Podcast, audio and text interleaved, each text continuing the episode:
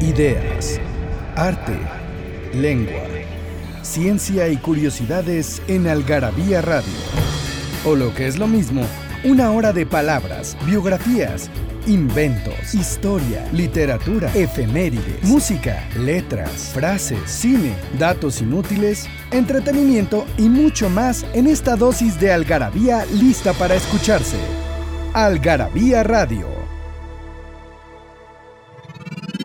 Porque todo tiene un comienzo, Inkipit. Cuando Peter Fortune tenía 10 años, algunos adultos le decían a veces que era un niño difícil. Nunca comprendió lo que querían decir. Él no se consideraba en absoluto difícil. No estrellaba las botellas de leche contra el muro del jardín, ni se echaba salsa de tomate en la cabeza y fingía que sangraba, ni le golpeaba los tobillos a la abuela con la espada, aunque de vez en cuando se le ocurrieran esas ideas. En las nubes en McEwan. Hola, ¿cómo están? Buenas noches a todos. Buenas mañanas o buenas tardes, de acuerdo en el momento en el que ustedes estén oyendo esto, que es Algarabía Radio y que en vivo está todos los martes a las 9 de la noche, pero que la pueden también oír en su computadora en cualquier momento a través de algarabía.com o también a través de código CDMX. Entonces, pues están invitados a oír estos programas que tratan y versan sobre ideas, curiosidades, historia, ciencia, palabras.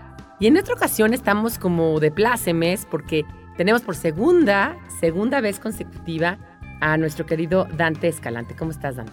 Muy bien, Pilar, muy contento nuevamente de estar aquí. Creo tuvo mucho éxito nuestro programa que contamos de anécdotas, donde contaste la del pulpo, la de no sé qué. La verdad es que tuvo mucho éxito, fue de los programas más este, pues mira, escuchados. Como decía Neruda, ocurrente años después, después de años, me acordé de la anécdota esta que sugeriste acerca de mi vecino. ¿no? a ver, cuéntala, pues ahora, entonces ahora tienes que contar. Sí, porque se las debía. ¿eh? Bueno, resulta que yo vivo cerca del desierto de los leones en un lugar que es una calle de subida, ¿no? Entonces, todavía hasta hace poquitos años había milpas para llegar al lugar. Sí, porque era una zona agrícola antes, ¿no? Uno de mis vecinos tenía una, una, milpa ahí que era un señor ya de edad, ¿no? Don Francisco. Y en una ocasión que iba yo subiendo, lo vi que iba ahí caminando con un costal, con unas palas y instrumentos ahí de labranza, ¿no? Y le digo, don Francisco, va para arriba. Y dice, ay, señor, hablaba con muchos arcaísmos este hombre, ¿no? Era un encanto. Pues mire cómo vengo, vengo todo sucio y con estiércol y cómo le voy a ensuciar el carro. No, le digo, súbase, hombre, no se apure. ¿Y cómo ha estado? Ay, señor, ¿qué le diré? Yo ya mejor me quisiera morir. no, no diga eso, ¿por qué? Dice, pues mire, siquiera para quitarme ese pendiente. Es buenísima, es preciosa. Sí, sí, sí, es muy Ya para quitarse ese pendiente. Sí, y, es como muy, una idiosincrasia muy mexicana, ¿no? Como pues esperar que. Si me han de matar mañana, que me maten de una, vez. Este.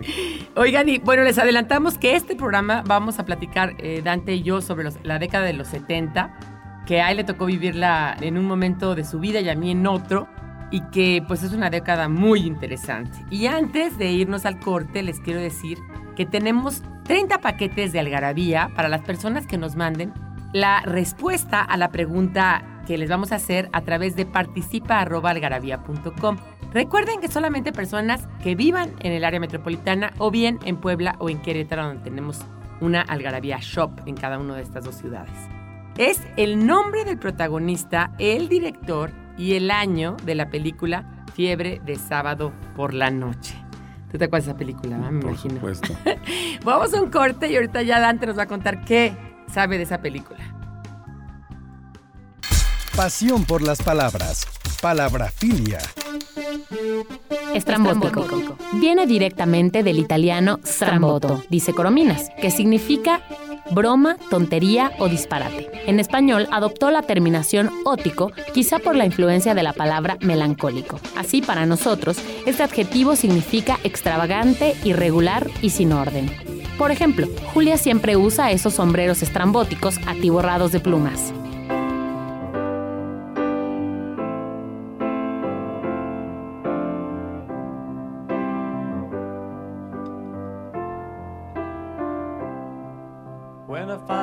myself in times of trouble.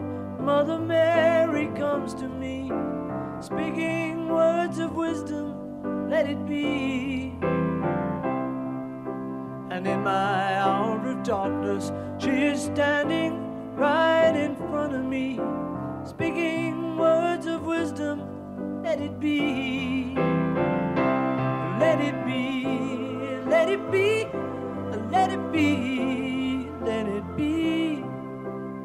Whisper words of wisdom. Let it be.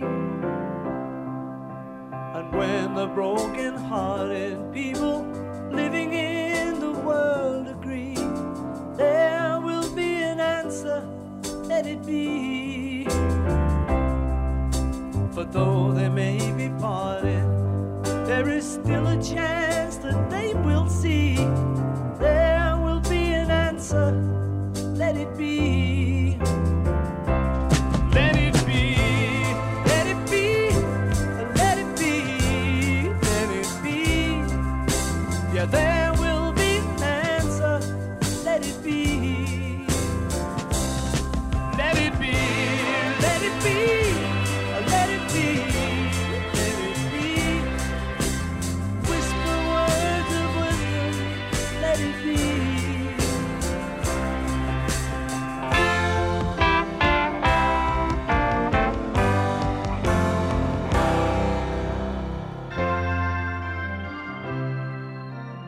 Y estamos aquí otra vez en Algarabía Radio, en este programa que está siempre abierto a sus sugerencias, a sus comentarios, a través de participa.algarabía.com. Y estamos platicando de la década de las 70 y me decías que no viste Fiebre de Sábado por la Noche, Dante. Bueno, en, en su momento, así de ir a hacer la cola al cine y esas cosas. Ah, no, había no cola, cuéntame. Por supuesto, pues los cines eran de otro modo. Ahí, la verdad es que, mira, el ejercicio de, de recordar los años 70 a mí me produjo una sensación agridulce, ¿no? Porque justamente estaba yo saliendo de la... Bueno, yo, nací- yo soy de la última camada de los baby boomers, ¿no? Tú eres la última camada de los baby boomers, soy- exactamente. Yo nací en el 57, entonces prácticamente el 70, con toda la atmósfera que tenía, Tú estabas saliendo de secundaria. Así es, estaba saliendo de secundaria. Era toda esta exacerbación del nacionalismo gubernamental, porque pues, era el, el inicio de Echeverría, y me toca justamente saliendo de la secundaria, con una crisis personal también, de vocaciones y demás cuestiones. Y prácticamente todo el desarrollo de mi primera juventud fue justamente los 70, con todo lo que eso conlleva.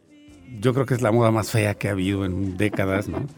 Eh, el Porque peor además cine. la gente no se veía bien. No. Si tú ves ahorita una película de los 70, o sea, ustedes vean El lugar sin límites, o vean, por ejemplo, alguna de esas películas de Carlos Piñar. Claro, sí. Que eran unas melenitas y unas patillas que la verdad no eran agraciadas. Bueno, lo- las fotos de hace poquito fue un honor que me invitaran de la UAMA a los 40 años de la fundación de la división de diseño y había fotos de nosotros.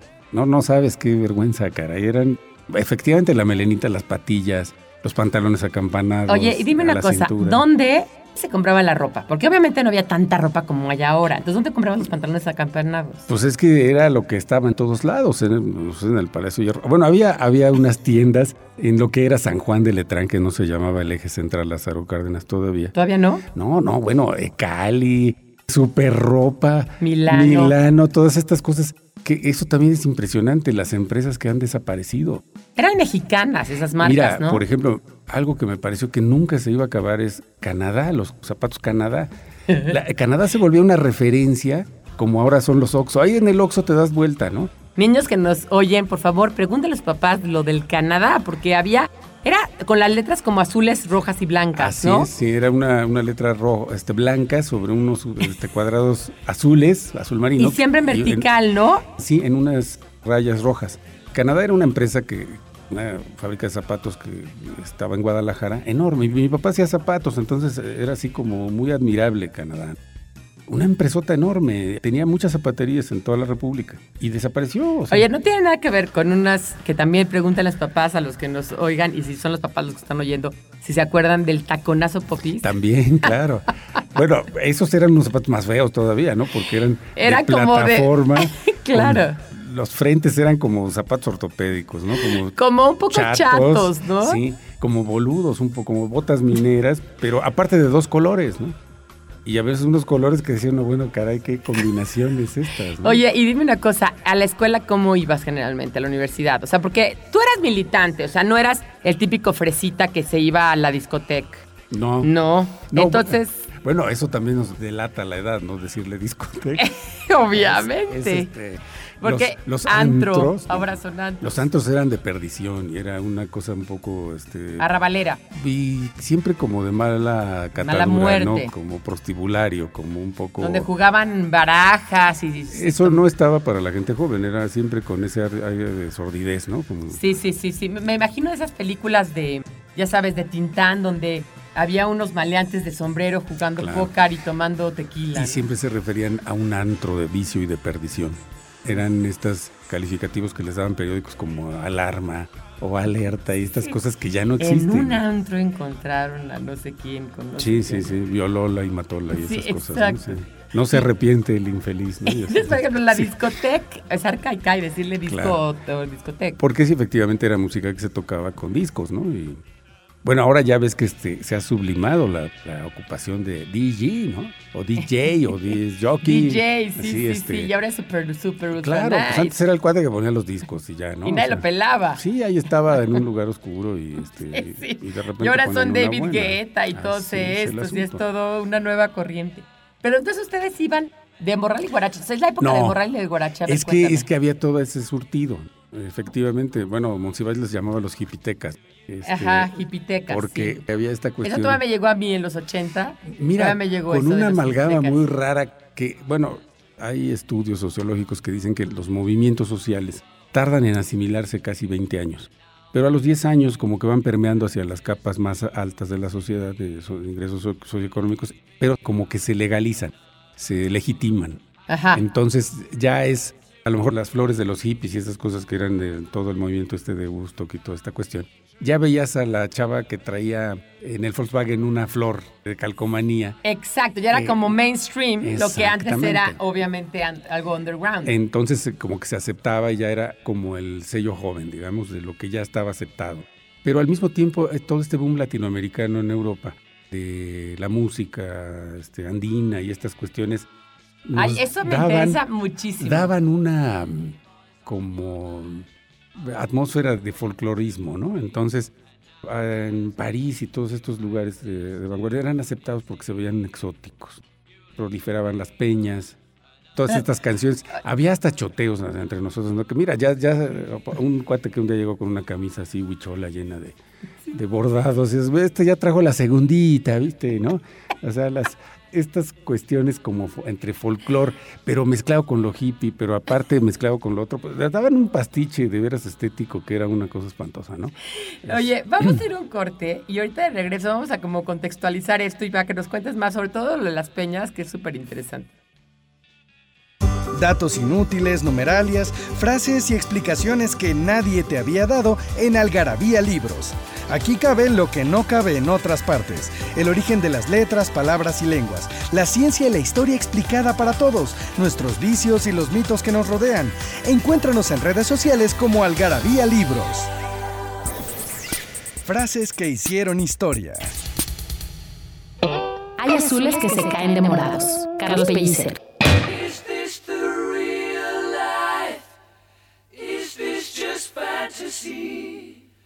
Caught in a landslide, no escape from reality. Open your eyes, look up to the skies and see. I'm just a poor boy, I need no sympathy. Because I'm easy come, easy go, little high little low. The wind blows doesn't really matter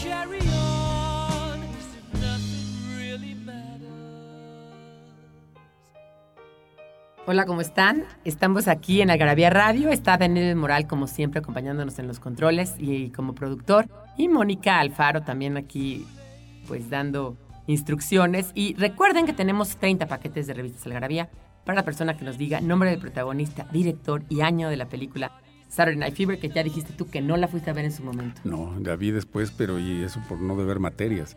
Sí, ¿verdad? Por decir, oye, no, ni modo que no la vea, ¿no? Bueno, aparte yo estaba justamente en la época en la que tenía que meterme de contrabando para ver películas que eran para mayores de edad, ¿no? Y, claro. yo todavía no lo era, entonces, bueno, es que era ridículo. la primera película que vi yo para adolescentes y adultos fue Love Story, imagínate eso, ¿no? Entonces... la de Ryan O'Neill y, Ali McGraw. Sí, así es.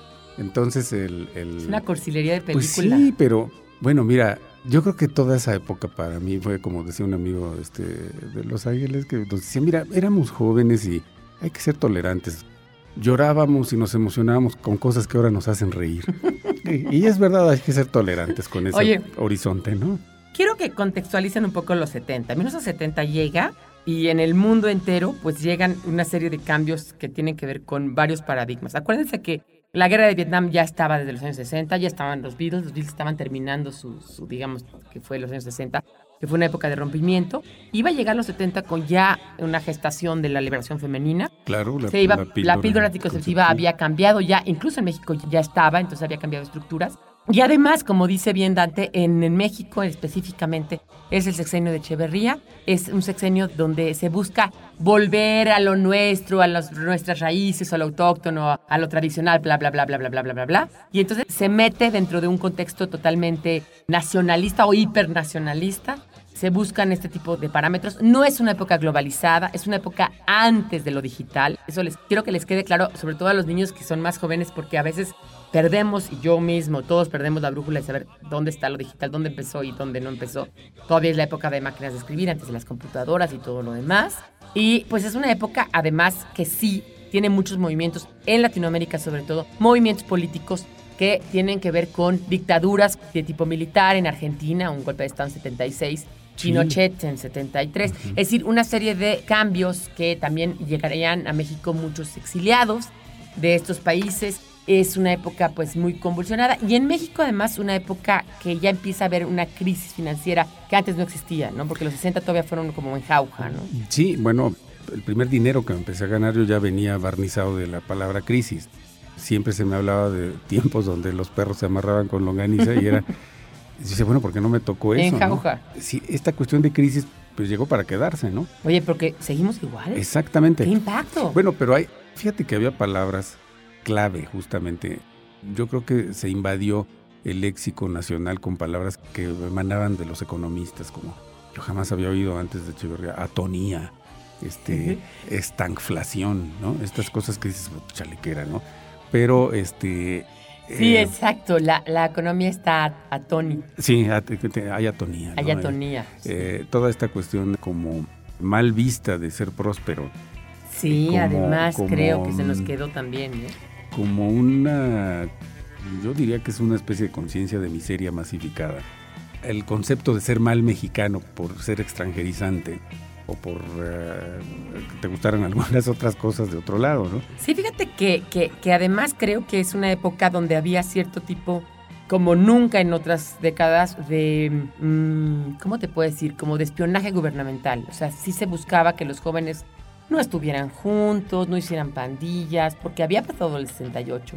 ¿No sentías tú eso? ¿No sentías como Pues yo era muy chico todavía. Este, sí. Por supuesto que uno tiene sus aspiraciones personales. Los más grandes, digamos, eh, había eh, algunos amigos que eran, yo de todos modos me juntaba con gente más mayor que yo, por lo menos dos años o tres. Pero había algunos de los de esos más grandes que habían ido, por ejemplo, a Vándaro, ¿no? Entonces era toda una transgresión eso. Bueno. Entonces eso se quiso como acallar después, lo de Vándaro, ¿no? Sí, porque, porque aparte es que ah, se escandalizó yo creo que a, priori y después ya no supieron qué hacer, ¿no? Porque yo veía los titulares y era una cosa así como sexo, drogas y, o sea, aquello era orgiástico, ¿no? Y es, no, es cierto, no fue así, o sea, gente que, que, fue, que lo vio de otra manera, pues bastante, este... Una, el Avándaro, para que, a ver, cuéntales un poco, es Era Fue un como festival. Woodstock mexicano, ¿no? Sí, de rock y ruedas, así se llamaba en un principio. Festival de rock y ruedas en, en, en. Entonces se organizó esto. Pero, Obviamente tú no fuiste. No, no, pues yo eras muy estaba- chiquito. muy chiquito, claro, claro. Pero creo que ya ahí tocó, según yo, ya tocó ahí Lora, ¿no? Claro, sí, se llamaba Three Three Souls, Souls in My Mind. Mind. Que yo creo que por razones económicas nuevamente. Ya acabó en el tri. En el tri. No es que la gente le decía el tri, el Three Souls in My Mind, el Sí. tri, ¿no?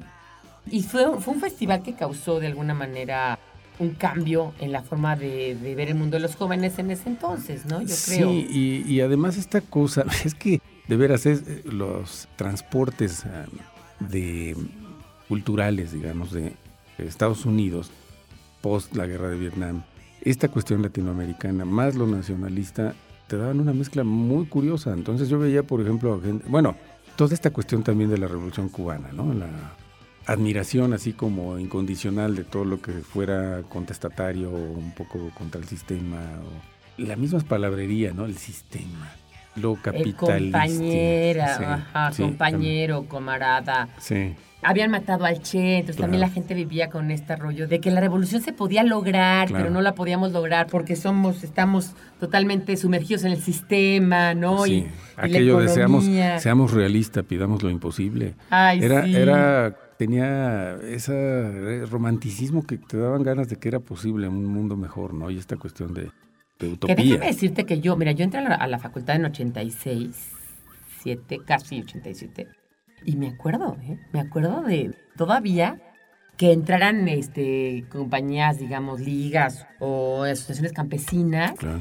a pedir dinero a la facultad. No sé si ustedes entraban Sí, en la UAM sí, también. sí, así pasaba. Y también me acuerdo de también yo querer intentar lo imposible de alguna manera. Ya me tocó poco porque me acuerdo que ya en 87, 88, pues ya esas cosas ya empezaban a, A decepcionar. a ya decepcionar. Entró el sexenio, acuérdate, de Salinas de Gortari que cambió ya la forma de... Incluso hasta la historia oficial la cambió, ya no era tanto el revolucionarismo. cosas. Bueno, y en los 70 pues fue todo Echeverría y parte de López Portillo, ¿no? Que era también como una semi-continuación. En diferentes aspectos del arte, fíjate que, por ejemplo, el cine fue un desastre. Toda esta cuestión como de control del Estado por ser productora de películas, o- obligó a los, a los privados a hacer un cine de una calidad espantosa, como todo este cine de ficheras de ficheras. que era lo que se vendía. Entonces la, la- la gente, este, pues era lo que iba, ¿no? O Pero era el lugar sin límites, por ejemplo, Bueno, eso sí estaba. fue uno de los buenos, ¿no? Sí. Las poquianches o así. Pero realmente, ustedes el cine de los 70 que verían era el cine de los hermanos Almada, No, ¿no? bueno, yo no. De las ficheras. No, no, el que veías tú en, en la calle, ¿no? El Sa- que ¿Sabes qué había? cines. Había unas salas que les llamaban de arte, donde veías, sí, bueno, las muestras internacionales de cine eran maravillosas porque ¿Dónde realmente eran, eh? Pues yo las vi en El Roble, ¿no? Que era un cine espectacular. ¿Dónde estaba? En Reforma, donde hoy justamente está la Cámara de Senadores. Ah, mira. Era un cine- Casi esquina con insurgentes. Exactamente, era un cine enorme, grandotote, de tres pisos, suntuoso, o sea, muy, muy, muy grande. Por ahí alguien decía que mientras más grande es el cine, más grande es el subdesarrollo del país en el que estás, ¿no? Porque eran, eran cines... Por eso India tiene tal cine en Bollywood. Oigan, vamos a un corte y regresamos para seguir platicando de los 70, del cine, de la época, de lo que hacíamos en esa época. En Algarabía Shop nos hicimos de palabras y se las pusimos a todo lo que pudimos. Ven y encuentra objetos únicos y novedosos llenos de frases y palabras, todos hechos por los creadores de Algarabía y El Chingonario. Conoce nuestros productos y sucursales en algarabíashop.com.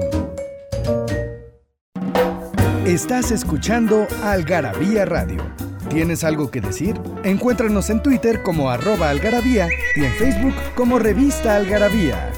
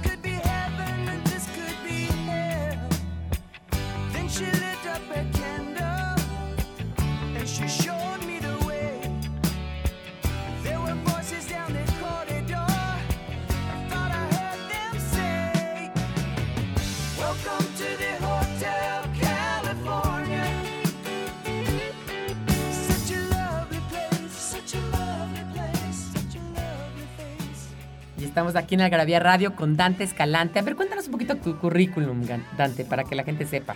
Bueno, pues yo soy eh, diseñador de la comunicación gráfica, soy de la primera generación de la UAM de Azcapotzalco, que sí había diferencia porque nuestro rector era el arquitecto Ramírez Vázquez. Me tocó la fortuna de tener maestros muy, muy eh, connotados, algunos pues ya casi iconos, ¿no? Eres compañero de Javier Nuño. Sí, sí, sí. que también, los dos son colaboradores de Algarabía desde el primer número de Algarabía y además miembros del Consejo Editorial. Sí. este, bueno, pues básicamente mi trayectoria ha sido de ilustrador con comitante con otras cosas, ilustración relacionada con la publicidad, por ejemplo, con las casas productoras, con las filmadoras, con el cine en cierto momento. Y bueno, pues con ustedes también ha sido también un filón delicioso. Este, ahora, ahora ilustró el último número de Algarabía, un artículo sobre el radio increíble. Te quedaron unas ilustraciones hermosas. Sí, porque además lo hace de una manera increíble. Pero bueno, eh, me estabas contando del cine, hablando del cine. Sí. Tú ibas a la cineteca a las muestras. ¿A dónde ibas a las muestras? Las muestras se daban básicamente como en cuatro cines. ¿En esa época nacieron las muestras? Sí, sí. Yo creo que desde antes, ¿eh? A lo mejor, pero pues yo no iba, ¿no? No, este, claro. ¿Tú empezaste a ir desde que la prepa? Mm, sí, y este eran en el cine internacional que se cayó en el, en el terremoto del 85, que estaba ahí en Cuauhtémoc, en sí, sí, sí. En la Cineteca Nacional, justamente, la que estaba donde hoy está el Centro Nacional de las Artes, en Tlalpan y Ahí estaba la Cineteca. Y este, en el Cine Roble, y había otro, creo que en la ciudad universitaria, pero no recuerdo en qué auditorio, debe ser uno grande, a lo mejor era el Justo Sierra. Alguno de esos, ¿verdad? Ajá. Pero todo eso era, pues una efervescencia, era el asomo a ver el cine que se hacía en otros lados. Estas salas de arte que te comentaba, había algunas diseminadas en lo que entonces era la zona rosa. La sala Buñuel, por ejemplo. Esa fue, yo vi una película ahí que fue la primera que vi en ese lugar, que era con Mick Jagger, este, que se llamaba Los Hermanos Kelly. Entonces yo, la verdad es que era una, una especie de western rock muy extraño pero pues yo no dije mucho porque a lo mejor era como... Era muy buena película y tú decías... Y claro, yo tenía que quedarme callado porque era medio oculto, este... Yo también me pasó eso, estar en la facultad, ir a las muestras y de repente ver una película de Tarkovsky que yo no entendía nada y de repente no querer hacerme la que no entendía. Claro. Porque mis compañeros iban a burlar de mí, ¿no? Porque me iban a decir, oye, pues qué onda, o sea, que no eres de las que nos, Aunque ya ves te gusta el cine de arte, ¿no? La, la recomendación de Jorge Ibargüengoiti es que uno tiene que expresar las cosas, pero anteceder con la palabra quizá. Exacto. Entonces así ya no tienes ninguna. Quizá esta película carece de elementos, así es. ¿no? Emotivos, no sé qué, ¿no? Sí, entonces, pues digo, ya sabes, estas cuestiones que como de intelectualidad trasnochada, un poco de café, que también es caricatura de sí misma, ¿no? Es, hay una caricaturista francesa, Marie-Claire Bertechet, que es buenísima para criticar esas cosas de gente que siempre está inconforme y migrañosa y llena sí, de... yo creo que... con esa caída doctoral. Y además pues, siempre hablan así, como con un deje de, mira, a mí me parece... Como pontificando, ¿no? Pontificando, exacto, que da una flojera. Oye, pero tu familia, ayer leía un, un artículo del Milenio de José Manuel Steiner, que él es un crítico de arte, que decía que él estaba, me imagino que en la Salle, ¿no? Dicen que escuela, cuando justamente yo quería ser como de tu edad, porque dice que tenía como 13 o 14 años en 1973, por ahí, que él estaba muy conmovido porque su profesor, era un padre, le había dicho que la Liga 23 de septiembre había secuestrado. A don Eugenio Gracias Exactamente. Sí, sí, se fue un, Entonces, lo que él dice es que su familia era muy católica y que él les dijo a sus papás, papás dijeron, no quiero hablar de eso. La pregunta que te hago es, si realmente tú venías de una familia así o tu familia era más abierta, porque sí como que todavía, yo veo la familia de Javier, por ejemplo, donde sí las estructuras todavía eran, la niña hace esto, el niño hace aquello, no, no a los anticonceptivos, porque sí había llegado la píldora, pero no para todas las familias en Pues no, a la mía no, ¿eh? porque fuimos ocho hermanos. Sí, bueno, pero tu mamá es de otra época, ¿no? Entonces, pues mira, eso también es una, eh, un fenómeno variopinto, ¿eh? Mi papá era un, un industrial pequeño, un fabricante de zapatos. Mi mamá se dedicaba al hogar con ocho pues tenía bastante chamba. Obviamente. Estaba mi tía abuela que vivía con nosotros, éramos una familia extendida. Yo sí fui a una escuela de lasallistas y... Ah, pues él igual. Y, el asunto es que, pero fíjate, al, ser mi papá un industrial, mi papá le daba mucho trabajo a gente que, bueno, mis hermanos, yo decíamos que mi papá era tatabasco, ¿no? Porque siempre había indígenas este, trabajando, ahí. ¿no? De, algunos ni español hablaban. En mi casa siempre había gente por ejemplo, de la revolución sandinista, ¿no? Nicaragüenses y eso, que, mi papá invitaba de repente. ¿Qué es esa época, eh? Oigan, también la época donde Sandino se revela contra Anastasio Somoza y, y, cambio. Pues no, más bien no era Sandino, eh, ellos tomaron ese, tomaron ese nombre, sí. personaje para... Porque Pero eran sandinistas, vamos. Así es yo no sabía hasta después de un tiempo hablando con mi papá que él había conocido en México a Fidel Castro y al Che Guevara y porque tenía un compadre que era del Partido Comunista. Entonces mi papá era como muy este, Cristóbal Colón de otros planetas. Pero entonces no era un tipo cerrado, así católico, ultracatólico, ¿no? Pues es que al mismo tiempo mi papá nació en Guanajuato, en León, entonces toda esta herencia cristera, por un lado, que es como mocha por otro lado, ajá. Y esta apertura de, repente a ciertas cuestiones este, socialmente más de vanguardia, pues nos daban una serie de, abanicos, este, de preferencias curiosas, ¿no? Entonces, era a veces contradictorio decir, bueno... Pero tú, por ejemplo, cuando dijiste yo quiero estudiar en la UAM, ¿te dijeron sí o, no? No, eso fue una circunstancia muy peculiar porque yo pues creí que mi vocación iba a ser hermano lasallista y ser hermano lasallista, ¿no? Entonces imagínate. ¿Por qué no te dedicaste a eso, Dante? Bueno, pues porque uno no tiene por qué renunciar a lo que no conoce, ¿no? Sí, claro. Y entonces las tres grandes eh, piedras en el camino era ser de, de... castidad, pobreza y obediencia, Imagínate, échate ese trompo al No, hombre, échate ese trompo al Entonces... Y, todos sabes que lo que dicen que es el peor es el de obediencia.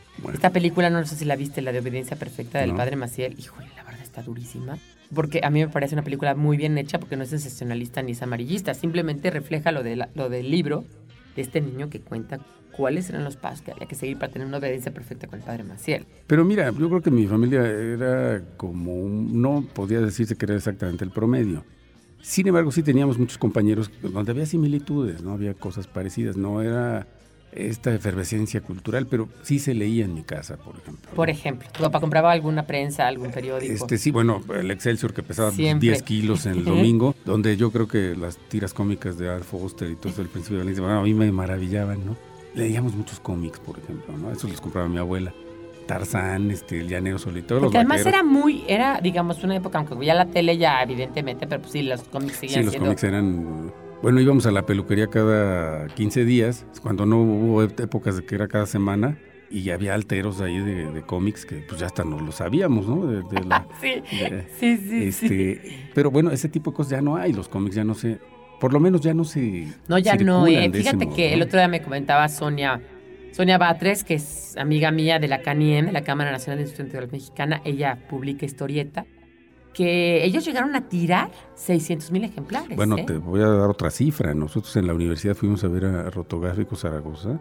Ellos hacían, imprimían lágrimas y risas y Calimán tiraban dos millones semanales de esas, de esas, cosas.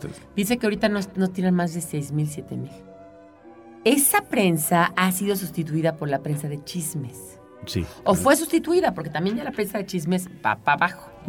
¿No? ¿Por qué? Porque pues, si quieres ver a la encuerada, pues te metes a la red, tecleas este, Maribel Guardia embarazada y sale. Entonces ya no tienes la necesidad de comprar tanto la revista. Sí, es impresionante lo que ha cambiado. Todos estos avances tecnológicos se dieron muy vertiginosamente en esa década. Yo no, me, bueno, me maravillaba, por ejemplo, que mi abuela nació antes de que hubiera aviones y se murió después de que llegaron a la luna. Qué genial, ¿no? Está interesantísimo. Es una Bueno, la primera vez que yo vi un fax, por ejemplo, ahorita ya digo, te ríes de eso, pero yo decía, ¿cómo pueden hacer eso? Ay, eso cuéntanos ahorita que regresemos. Vamos a un corte y volvemos para que nos cuenten. Y yo también les cuento lo que me impactó una historia. Eso fue ya más bien en los 80, pero les cuento. Yo, tú, él y ella, nosotros, ustedes y ellos, todos somos hijos del chingonario un, chinguero. Esta expresión se emplea cuando las reiteraciones son constantes, casi inmemoriales. Denota el límite de lo tolerable y en ocasiones lleva un aire de preocupación y hasta de advertencia lapidaria. Al igual que un chingo se refiere a algo integrado por muchos elementos, pero chinguero denota exceso, abundancia e incluso desorden. Por ejemplo, te dije no una, ni dos, ni tres, sino un chinguero de veces que guardarse esos libros. Algarabía Objetos son letras, palabras y frases por todos lados. Portavasos, playeras, etiquetas, termos, libretas, reglas, vasos, mandiles, boxers, tazas, lápices, loncheras, tarjetas, portatabacos y mucho más. Encuéntralo en las sucursales de Algarabía Shop y algarabíashop.com.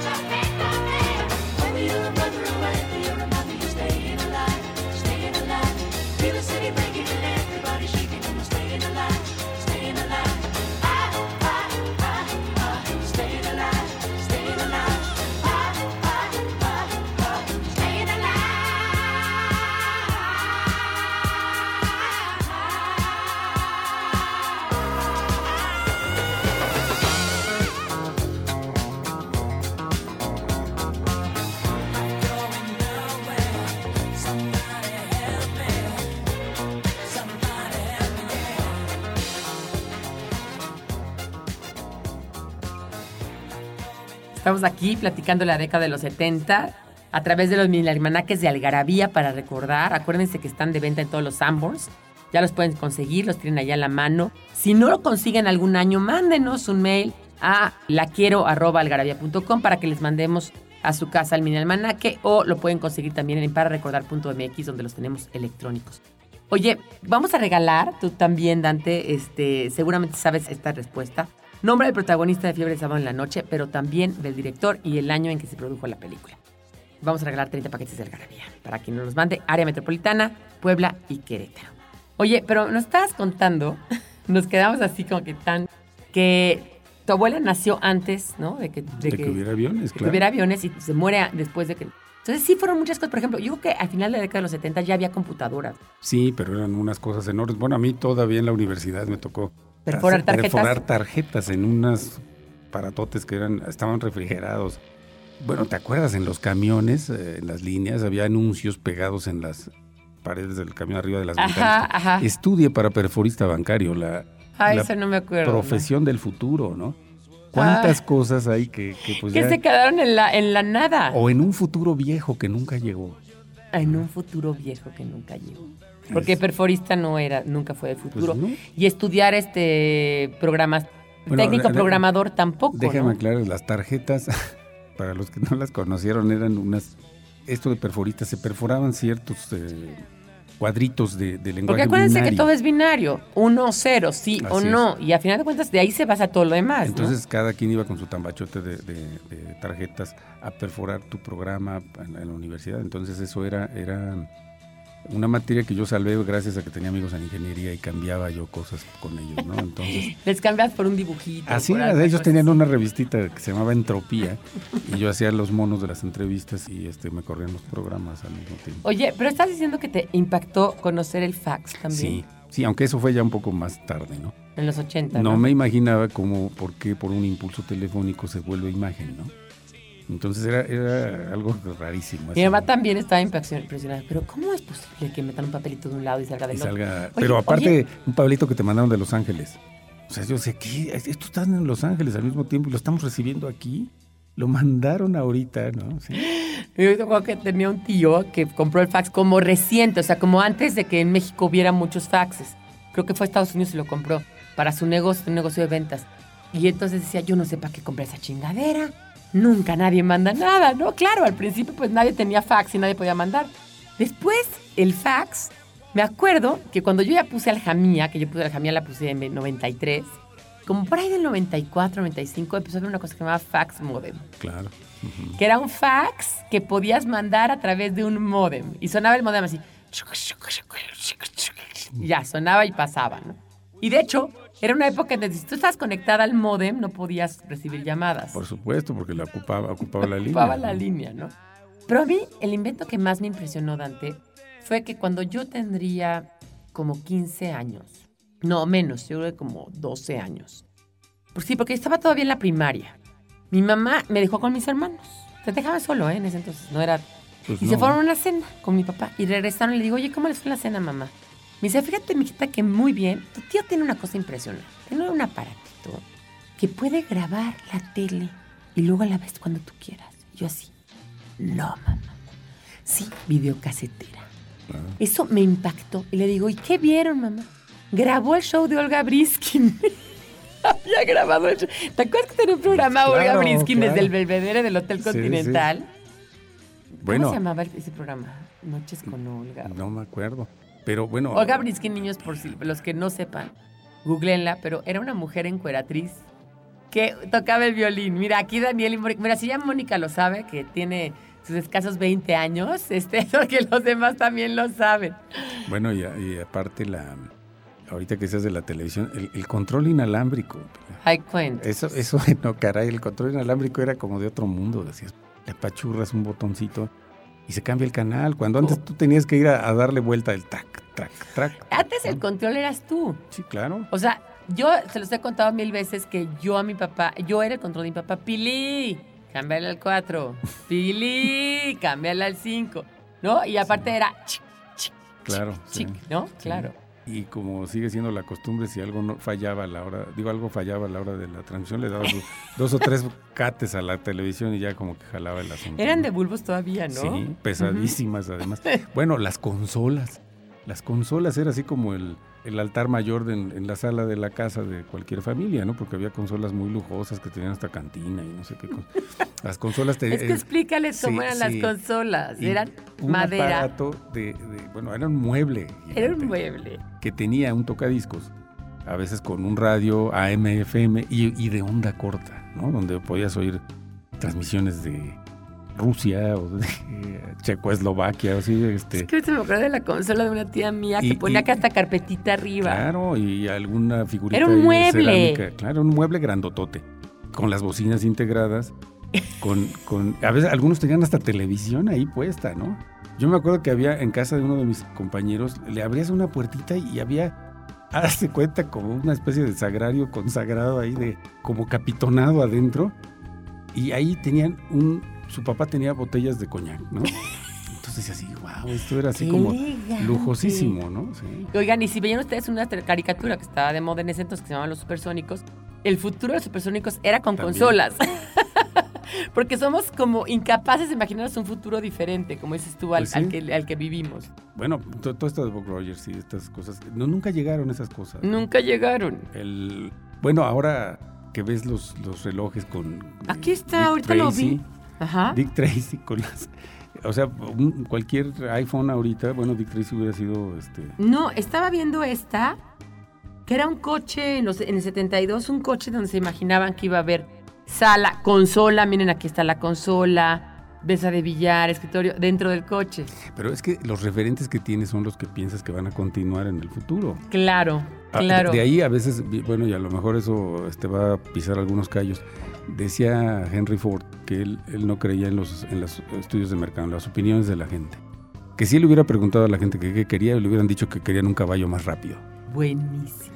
Porque, Buenísimo. porque además, pues tú tienes los referentes que tienes en ese momento. Y dices, ¿a quién se le ocurre? Y que no haga caca, porque creo que los caballos tenían todo Londres Claro, y todos los, claro. la- todas las ciudades las tenían llenas de... Bueno, de ahí viene toda esta cuestión de, de los actores, ¿no? De decirles mucha mierda, ¿no?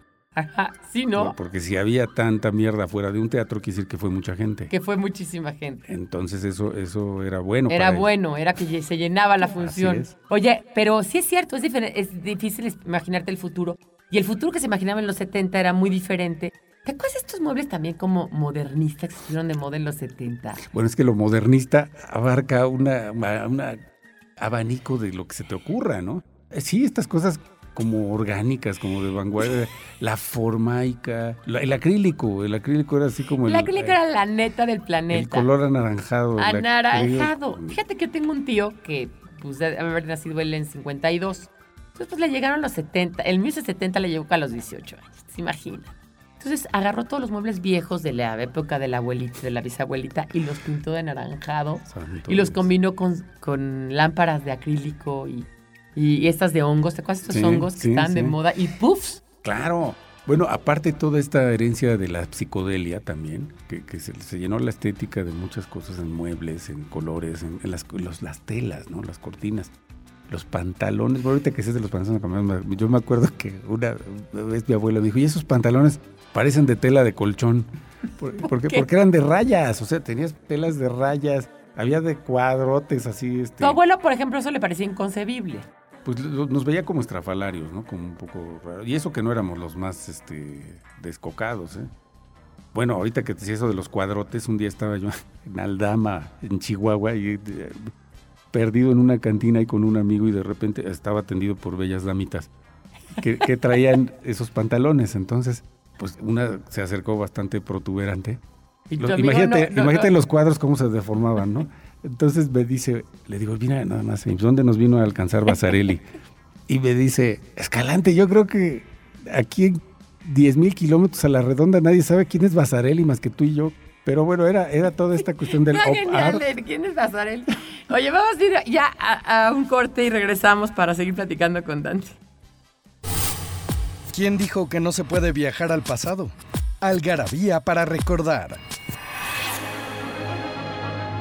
El 17 de agosto de 1939 se estrena en los Estados Unidos la película El Mago de Oz, de Victor Fleming, protagonizada por Judy Garland. El 15 de agosto de 1967 muere René Magritte, pintor belga cuya obra se inspiró en los impresionistas. Más tarde se interesó en la corriente futurista y tiempo después se relacionó con los surrealistas.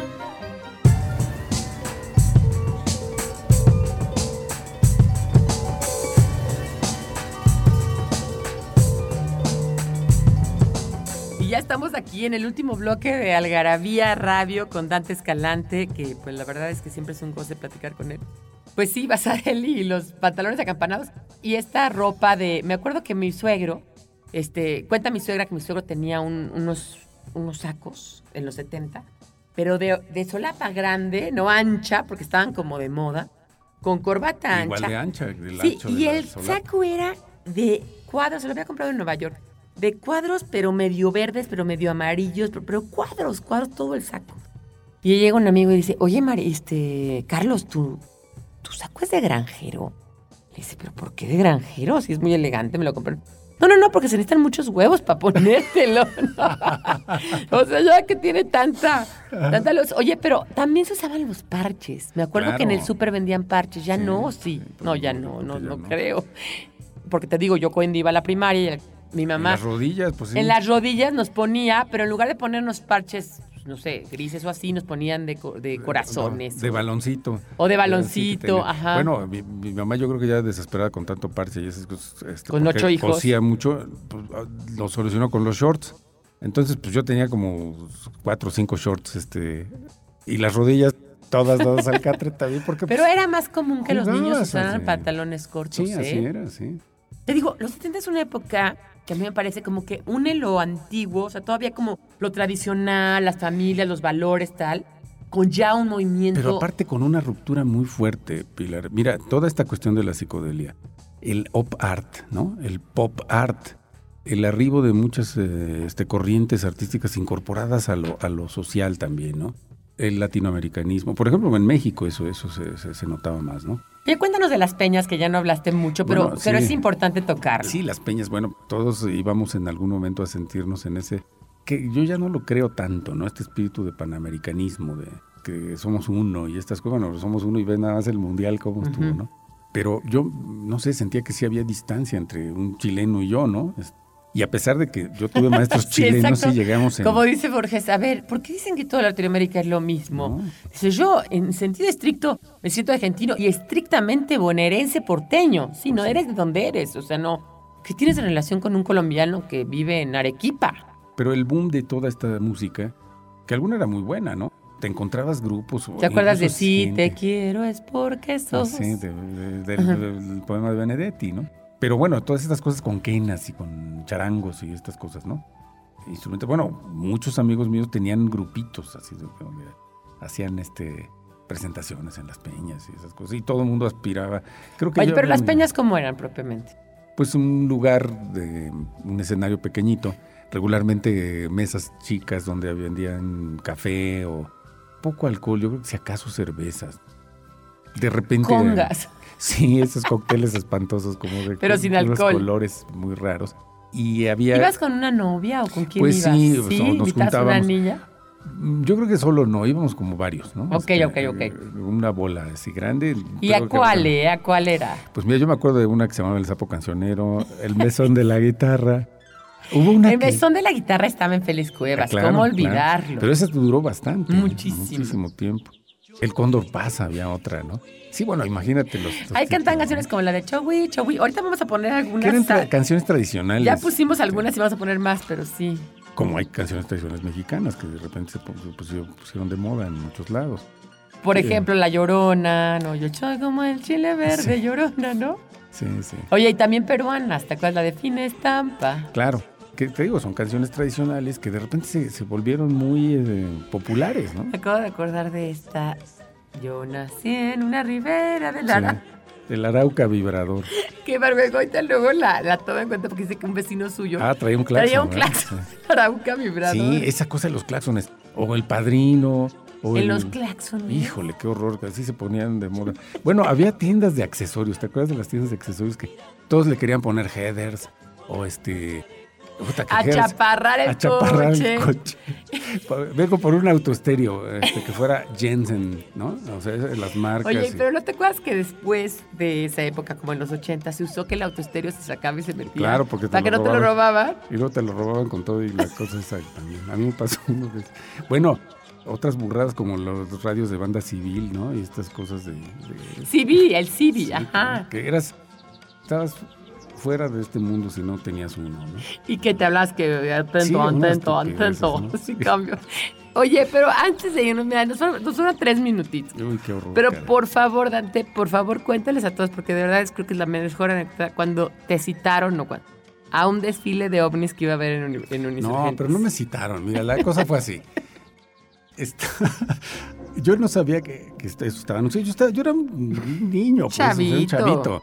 Mi papá tenía una camioneta, una Mercury, así como de mariachi. Ah, wow, sí. que era, pues ahí Era cabía- guau. Ahí caíamos todos. Pues es- no era, porque no era nueva, no era el No. último modelo, era una camioneta. Ah, eso es cierto, no se cambiaba el coche. Pues sí. no. Entonces, había unos que alcanzaban asiento, los más chicos, que iban adelante con mi mamá y mi papá. Luego venía mi abuelita, que tenía un asiento exclusivo. Y otros que cabían en ese asiento. Atrás veníamos todos los demás, o sea, tirados ahí como hechos bola, ¿no? Entonces, íbamos sobre insurgentes. Veníamos de Cuernavaca o de algún lugar así. Como a las 5 de la tarde un domingo, de repente se detuvo el tráfico y había una, una cantidad de gente que volteaba hacia el lado del Teatro de los Insurgentes. Nosotros íbamos de sur a norte. Ajá, sí. Entonces el teatro nos quedaba del lado Izquierdo. izquierdo. No había muchos edificios ahí, había, es más, había un expendio de helados Dairy Queen y muchos terrenos ¿Cómo baldíos, muchos terrenos baldíos ahí, Ujú. este, todavía de tierra. Ujú. Y sobre el teatro, en el cielo de ese lado, había una luz muy fuerte, una luz como una estrella gigantesca, ¿no? Una luz muy fuerte. Entonces todo el mundo parado ahí viendo, y es que y empecé a oír que alguien decía, es que ya habían dicho que iba a haber un desfile de ovnis. Pero pues yo no me, no, no me daba cuenta. Ah, Es más, yo ya estaba medio aburrido porque... Ya habían dicho que iba a haber un desfile Sí. de ovnis. Entonces, como me aburrió estar viendo tanto tiempo la estrellota esa, pues me puse a jugar ahí con unas hormigas o algo así en la tierra. Y de repente oí una exclamación así como, ¡ah! Resulta que esa cosa como estrella se movió y se fue este, muy rápido. Pues yo no vi eso. Entonces me perdí el momento estelar, ¿no? O sea, encima de que tuviste que esperar dos horas ahí, te perdiste el momento Me, estelar. me perdí el ¿Y momento tu papá estelar. qué dijo del desfile de hombres? Pues- Nada. Pues, es que eso era precisamente ovnis, porque eran objetos voladores no identificados, ¿no? Pudo haber sido lo que se te ocurra, ¿no? el Pero Bonanza, ¿no? Estaba por ahí. El Bonanza estaba más adelante, por Ah, donde estaba el parque hundido. Ah, ok, ok. Sí, ok. enfrente. Y era un lugar como de motos y este, gente como... Pero esos eran más grandes. Yo estaba ya muy chiquito. Sí, pero esta cosa de los... Era como la de mi tío que te digo ese, que sí sabía de esas cosas. Pues sí, pero pues era también toda esa fenomenología de los ovnis, ¿eh? Una, una- Es toda una época. Sí. Había una revista que se llamaba la revista Duda, de la que ya hablamos en Algarabía alguna vez. Bueno, yo ilustré cosas de duda. De, de- y otra, otra que se llama Contactos Extraterrestres. No sabes qué cosas, ¿eh? De- Esa- oye, hacemos otro programa de eso, de, de, de extraterrestres, te late. pues sí, yo... Bueno, pero yo no soy experto, nunca no, he no visto uno. importa, pero lo platicamos. Pero sí he visto objetos voladores no identificados. Oye, muchas gracias, Dante, por haber venido a platicarnos un poquito de los 70. Si quieren saber más de los 70, entren a pararecordar.mx o algarabia.com. Ahí a los mini almanaques están desde el 1935 hasta el año 1999 y va a haber pronto del 2000 al 2019. Entonces, pues espérenlos y yo soy Pilar Montes de Oca, esto es Algarabía Radio y nos oímos la próxima.